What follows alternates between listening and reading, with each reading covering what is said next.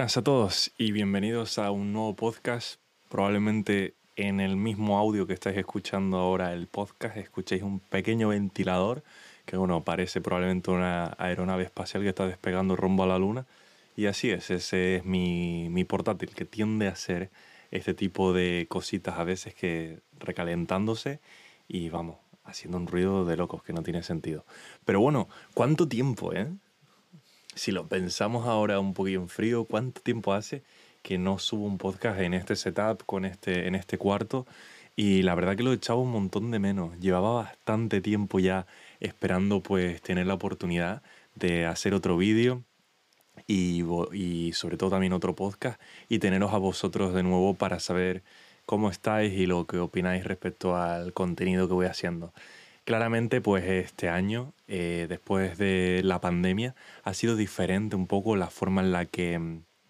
eh, he podido organizar el año. el otro día justo estuve hablando con, unos amigos acerca de eso, de la gran diferencia de cuando, por ejemplo, era la época de, de la pandemia y todo esto, eh, había mucho más tiempo libre. Y es una barbaridad lo que se nota la diferencia. Y no hablo solo de, mm, de quizá el tiempo libre, sino que, por ejemplo, yo en mi caso, que aparte de, del trabajo, solo siempre pues intentar seguir con mis proyectos individuales y también estar ayudando en la y sirviendo en la iglesia en la que estoy actualmente en Inglaterra eh, acudiendo. Y, y claro, entre que te mueves de aquí, te mueves para allá, te preparas tus cosas,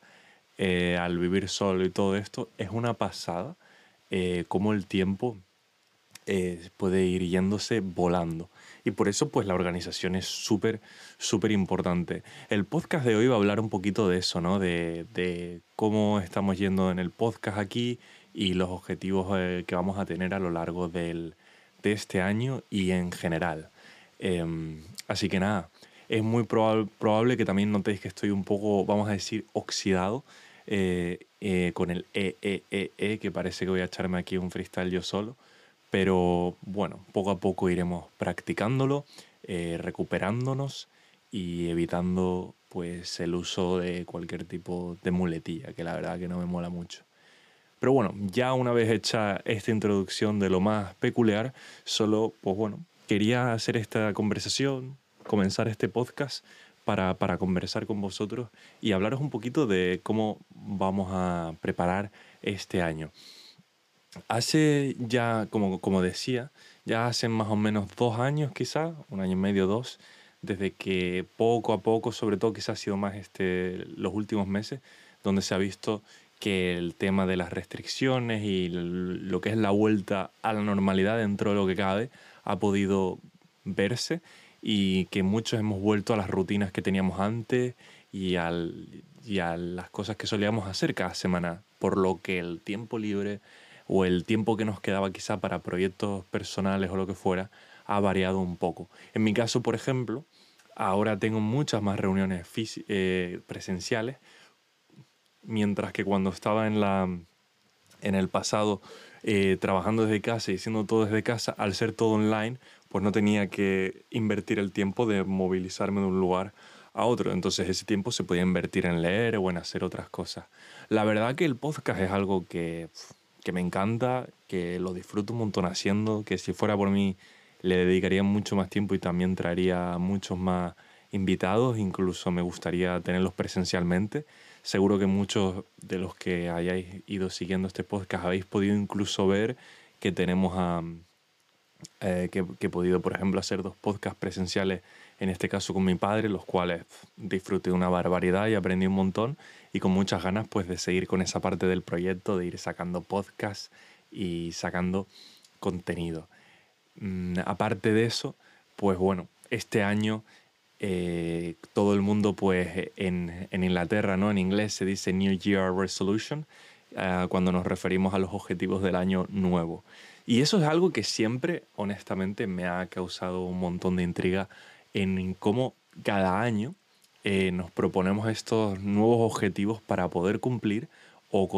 o estos objetivos que no son nuevos, sino que son la continuación de objetivos ya existentes que no pudimos completar o quizá que ya los hemos estado completando durante ya bastante tiempo. Es algo que a mí me resulta muy interesante ver cómo casi toda, como toda la sociedad occidental y probablemente toda la sociedad de, de tanto también a, americana, em,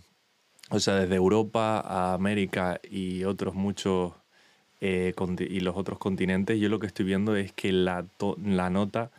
que destaca quizá en estos casos es el cómo esperamos muchas veces quizá en noviembre, teniendo la oportunidad quizá de empezar un nuevo plan al ver que ya está cerca el final del año, no tomamos ningún paso, sino que esperamos al año nuevo para, para comenzar con esos objetivos. El año pasado ya lo comenté, que empecé una nueva forma eh, o rutina, por decirlo así, que ya lo hacía antes un poquito, pero tomé como la decisión después de haber escuchado y eh, me acuerdo un podcast que me interesó mucho que hablaba sobre eso y también de haber leído varios artículos. Em, me resultó súper interesante el ver cómo otra gente plantea el tema de cómo hacer, eh, organizar los objetivos. Y en vez de que sean objetivos de año nuevo, que pueden coincidir, eh, lo que yo al final un poco he hecho es, que ya, como ya decía, llevo tiempo haciéndolo, es no marcarme cada, esperar a que sea eh, la segunda semana de enero, porque siempre como que esperamos a después de Reyes para,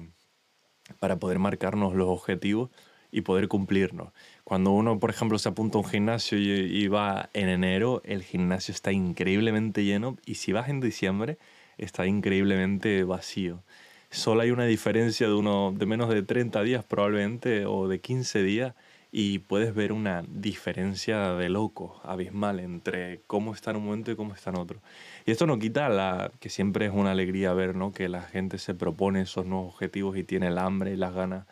de conseguirlo. Pero, por ejemplo, con este tiempo yo me he dado cuenta que, que, a, pesar de que,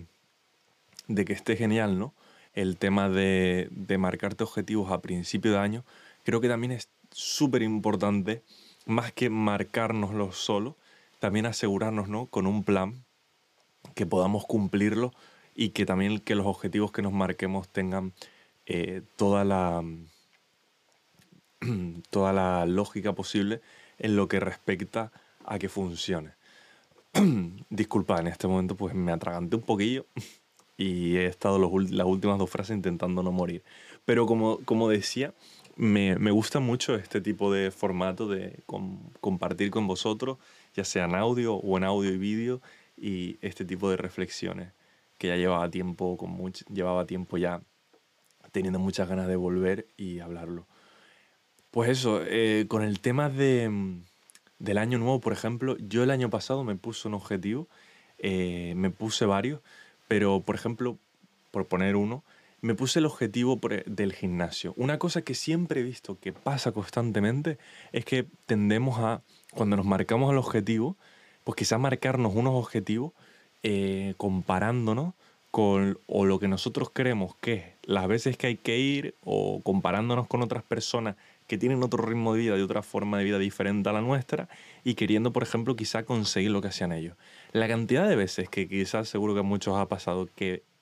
he, pisado un gimnasio y lo he dejado. Y he vuelto a pisarlo. Y he vuelto a dejarlo. Y así sucesivamente probablemente eh, estará cerca de ser un récord mundial. Pero, pero lo que me ha interesado mucho que he conseguido ahora es que desde marzo, febrero, marzo del año pasado,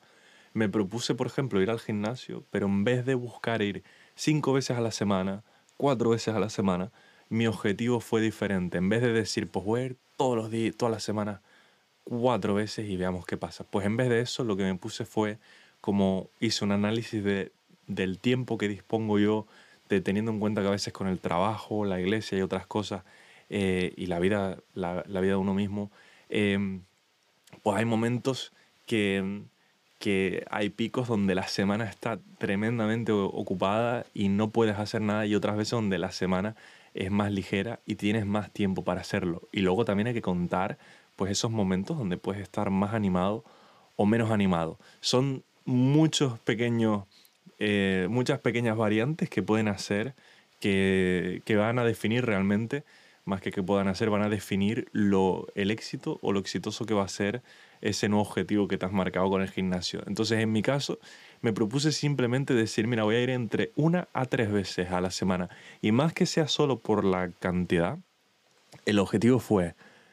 al menos una vez a la semana voy a intentar ir y no voy a fallar. Y si una semana estoy que no puedo más, que he hecho todo lo que he podido,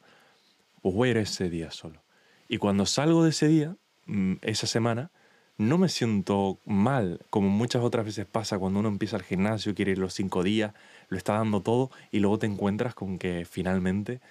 no puedes ir más o has perdido la motivación o llevas un mes sin ir después de haber venido de unas vacaciones o lo que sea y luego ya pierdes las ganas porque has visto que todo lo que habías avanzado lo has perdido y tienes que volver a empezar. Y es súper curioso en cómo luego quizá llegamos a final de año y decimos, otro año más me lo voy a proponer. Y eso al final anímicamente te afecta porque también teniendo, es, estando envuelto en tanta red social, donde la vida tiene, es, todo va rapidísimo, que parece que vivimos en una vida en estado de emergencia, que todo tiene que ser ya, necesitamos resultados al momento, necesitamos mostrar al mundo nuestra eficacia y lo bien y organizados que somos. Prácticamente una tragicomedia porque estamos buscando más bien eh, mostrar al resto del mundo que somos capaces de hacer algo, pero luego por nosotros, por dentro, no lo conseguimos. Entonces, cuando muchas veces llega a final de año y ves que otras personas lo han conseguido y lo publican en sus redes o lo que sea, el primer sentimiento que suele pasar, probablemente no a todo el mundo, pero puede pasar que si tú no lo conseguiste sientas una especie de decepción contigo mismo eh, y sientas que no lo has conseguido hacer, como de la misma forma que alguien que se marca hacer una dieta o, una serie de cosas relacionadas con la, con la salud y el cuerpo. Entonces yo, por ejemplo, creo que, por ejemplo, si fueras a hacer una dieta, en vez de quizá al principio tomar una decisión más radical, esto depende de cada persona, pero decir, pues desde ahora voy a, no voy a comer voy a reducir a la mitad lo que como o voy a hacer esto súper radical, que hay gente que puede hacerlo, pero quizás en vez de decir voy a bajar 10 kilos en 3 meses o 4 meses, decir, ¿y por qué no voy a empezar comiendo bien y eliminando poco a poco de forma progresiva todo lo que al final a mí no me hace bien, lo que me hace daño? Ahí es donde yo veo el, el punto donde puede, puede ser como esa diferencia entre ser exitoso o no y entre agarrando con pinzas lo que es la palabra exitoso, ya que ha sido muy usada y es muy usada constantemente en esta sociedad de la emergencia y de la dopamina. Entonces, yo con esta reflexión lo que quiero decir es que, por ejemplo, yo desde marzo, en, en un mes ahora voy a hacer el año completo yendo al gimnasio sin fallar. Y la verdad que es algo increíble, he notado resultados, he subido peso, yo también lo he hecho por problemas de la espalda, eh, y también para poder, al estar mucho tiempo en la oficina sentado, poder eh, dar ese ejercicio al cuerpo y también estar cuidándome. También he mejorado mucho lo que como, la forma de comer, los alimentos y todo. Y, y la verdad que ha sido simplemente más que un objetivo de año nuevo, ha sido eh, algo que yo he querido hacer para mejorar mi vida en muchos aspectos, me ayuda a desestresarme y todo eso. Hay semanas que consigo ir tres veces, por ejemplo, lo que va de año he conseguido ir tres veces todo, todo al gimnasio cada semana y he acabado pues súper súper contento, pero hay por otro lado otros momentos donde no estoy quizá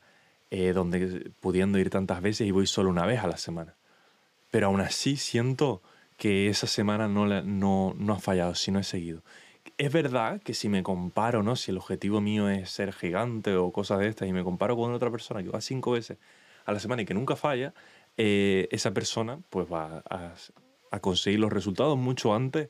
que yo o lo que esté buscando. Pero, por ejemplo, el análisis que tengo yo es que cuando uno se marca un objetivo también, uno tiene que tener la capacidad de analizar también lo que te rodea decir, ¿qué es lo que yo puedo hacer realmente con mi tiempo con mis motivaciones y mis objetivos. ¿Y en qué puesto voy a poner el ejercicio, por ejemplo, la dieta en mi vida?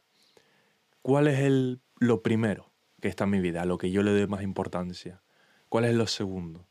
¿Cuál es lo tercero? Y obviamente si tienes trabajo, sabes que el trabajo va a estar en el punto uno o dos. La familia siempre va a estar probablemente en la mayor parte de los casos en el top 5, en el top 3. En mi caso, por ejemplo, yo, yo tengo el trabajo, eh, me centro también en, la familia, eh, en mi pareja, en, en, servir en la comunidad a la que estoy yendo en la iglesia y también, y, sobre todo también en mi tiempo eh, individual. Entonces, eh, cuando yo analizo y cojo todas las cosas que tengo que hacer, obviamente después de todas esas cosas entra, en este caso, pues los podcasts que me encantan, pero que no siempre puedo hacerlo, el, gimnasio, el, eh, por ejemplo, el ir a hacer deporte, fútbol, a veces que, que suele ir una vez a la semana, y, y luego hay otras cosas, otros hobbies, la lectura, entonces hay un montón de cosas que yo quiero estar constantemente haciendo, a veces quiero meterme en cursos para seguir aprendiendo. Entonces lo que suelo hacer ahora es como hacerme una especie de organización trimestral donde voy como planeando cada, cada tres meses lo que, lo, que, lo que me gustaría hacer o cómo estoy ah, llevando las cosas y quizá cambiar en la priorización algo que yo crea. Sí, obviamente yo a veces me acuerdo que al principio, hace más años, veía a gente que quizá iba al gimnasio, a gente que podía leerse un montón de libros, eh, en, en, pocos meses, pues yo me comparaba y decía, ah, ¿cómo es posible que yo no consiga hacerlo? Pero también yo no me daba cuenta que aparte de eso yo estaba haciendo otras cosas, lo que no quiere decir que las otras personas no lo estuvieran haciendo, sino que me di cuenta que cada persona tiene una vida totalmente diferente, unas prioridades y hobbies totalmente diferentes y un uso del tiempo totalmente diferente al tuyo. Entonces, coger genéricamente lo que hace otro y compararte, es un peligro porque nosotros comparamos como lo que le va bien al otro, pero no estamos analizando. Yo he tenido esta conversación, por ejemplo, con personas que ya son padres y se comparan quizá con alguien que no tiene hijos y es como, no puedes llegar a esa comparación porque tú como padre, madre, estás invirtiendo tiempo eh, eh, en tus hijos y todo ese tiempo que tú inviertes eh, no puedes invertirlo de la misma forma que la otra que lo hace la otra persona. Entonces te encuentras con esa con esos conflictos donde muchas veces queremos hacer tantas, tantas cosas y no podemos, que nos puede dar hasta una sensación de, ansiedad, de impotencia, de decir, ¿y por qué no puedo? el otro día hablando con un amigo ponía el ejemplo de, imagínate que quiere, uno quiere ponerse eh, como la roca, ¿no? Como The Rock. Y tú dices, bueno, la primera pregunta que hay que hacerse es, ¿tienes los mismos, em, tienes el mismo tiempo que él tiene? los mismos asesores que él tiene. O sea, la condición tuya es la misma a nivel económico, a nivel de otras cosas. y, no, y esto no es para quitar mérito o justificarte, decir, oh, yo no puedo estar como él porque tengo mucho menos. Tú puedes trabajar para ser la mejor versión tuya y darle mucha y esforzarte mucho y conseguir ser lo que quieras. De la misma forma que leer. Lo que yo digo es que a veces, cuando en otros podcasts lo mencioné, cuando nos comparamos sin darnos cuenta, tendemos a veces, que pasa que si la otra persona lo está haciendo un poco mejor según nuestro criterio, tendemos a, desvalor, eh, a infravalorar todo lo que nosotros estamos haciendo. Y eso es algo, al final a la larga, no es bueno para nosotros. De la misma forma que no hay que ir de sobrados creyendo que todo lo que hacemos nosotros está perfecto e increíble, tampoco hay que ir al otro lado donde creemos que no estamos dando lo suficiente. Tengo un, un, gran amigo mío aquí en Inglaterra, que casualmente es uno de los pastores de, de esta iglesia a la que, donde yo colaboro y ayudo. Eh, me, me, una cosa que me encanta es que él, él hace dos, tres años, o sea, ya tiene, es padre de dos hijos, bueno, de una niña y un niño, y, y es una pasada la forma en la que él y su mujer se organizan, organizan a los niños y la forma en la que hacen todo. Yo os, digo en serio que cuando veo que les da tiempo muchas veces para conseguirle un libro y hacer cosas, me sorprende y aprendo mucho de ellos, de, de, su organización y de cómo hacen las cosas. Y, y, una cosa que hago mucho, por ejemplo, es eso, intentar disponer de tiempo con las personas que, que, que yo admiro y, y aprender mucho de cómo hacen ellos las cosas para ver si la tecla que ellos están tocando, si yo puedo aprender de esa tecla para poder hacer algo parecido en mi vida y que tenga un impacto. Y, y la verdad que el observar y ver cómo ellos lo consiguen, consiguen eh, hacer tantas cosas, es algo increíble y, y es digno de, de, elogiar. Em, volviendo a ese tema, pues cuando cuando uno se marca objetivos, yo creo que al año nuevo, no digo que no haya que hacerlo, em, tampoco, tampoco digo que lo que yo diga es verdad, sino que me refiero que desde mi perspectiva cada uno tiene esa tecla que le funciona y la que me funciona a mí es una que es la de la perseverancia. En esta sociedad de emergencia que parece que todos son carreras de 100 metros ahí, a ver quién es el más rápido, muchas veces no nos damos cuenta que esto es una carrera de fondo, donde ah, quizá nuestro ritmo no es el más rápido, pero mantenerse ahí es lo que va a marcar la diferencia en muchos aspectos. Vamos a superar un montón de obstáculos y vamos a y personas que quizá o situaciones que va a parecer que nos van a superar en algunos momentos, luego al cabo del tiempo recuperaremos la posición y volveremos a ganar una posición. Y eso lo tengo yo súper claro. Yo, eh, cuando nos encontramos con el daño que ha hecho en este caso las redes sociales, viendo todo lo que están haciendo todo, nos damos cuenta de lo, de, de, lo difícil que es en muchos casos cuando uno se marca un objetivo, porque sentimos la exigencia de conseguirlo. Y una cosa curiosa que pasa en esta sociedad es que compartimos todos los éxitos que, que tenemos, incluso muchas veces se adulteran ligeramente para que parezcan aún mejores, como el que se va de vacaciones y saca las mejores fotos, ¿no? Y quizá no lo ha disfrutado tanto, pero como que nos han enseñado de alguna forma a modificar eso y mostrar siempre la mejor cara y, y nunca se habla quizá de los, de los fallos, no fracasos, sino de las caídas y de cómo aprendimos de, de ellas. Y para mí esa parte es fundamental. Em, es fundamental ver cómo alguien quizás no lo consigue, pero dice, bueno, no pasa nada, o sea, no lo conseguí, pero no me voy a rendir, voy a seguir intentándolo, voy a ser perseverante, voy a, voy a quererme, voy a, voy a apreciar lo que, lo que hago y voy a intentar seguir eh, con todo esto. Para mí, como he dicho, es súper importante y y, lo que hagan los demás, obviamente, sería mentir si dijera que muchas veces, por ejemplo, cuando hablo a alguien en relación a la lectura, veo que leen más que yo, o por ejemplo, cuando, cuando vas al gimnasio y ves que la gente puede, yo qué sé, levantar una cantidad de peso, o, o incluso cuando estoy en el trabajo o, o en la iglesia ahí ayudando y veo que hay personas que hacen cosas que me encantaría hacer, Em, y veo que yo estoy avanzando más lento, pues muchas veces me pasa eso, que me comparo por inercia y digo, oh, chos, ¿qué hago? Eh, ¿Qué estoy haciendo mal? Y quizá en ese aspecto, pues,